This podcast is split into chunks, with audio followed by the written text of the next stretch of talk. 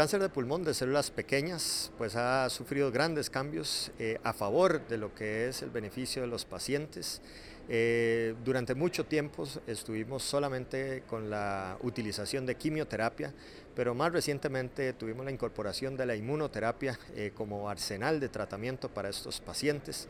Recordar las aprobaciones eh, que hemos venido teniendo con respecto a, lo que es el pembrolizumab en, su, en sus em, estudios Keynote 028 y 158, en donde demostró beneficio en segunda y tercera línea de tratamiento. También tenemos eh, evidencia de lo que es el nivolumab,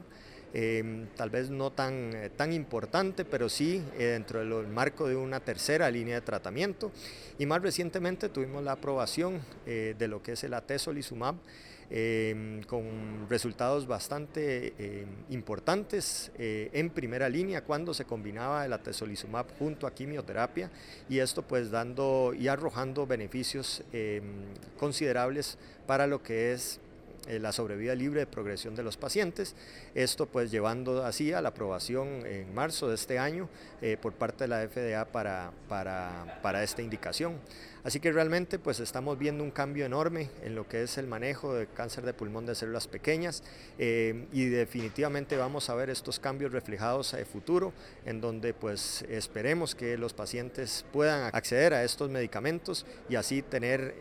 un beneficio desde el punto de vista eh, de su sobrevida y calidad de vida.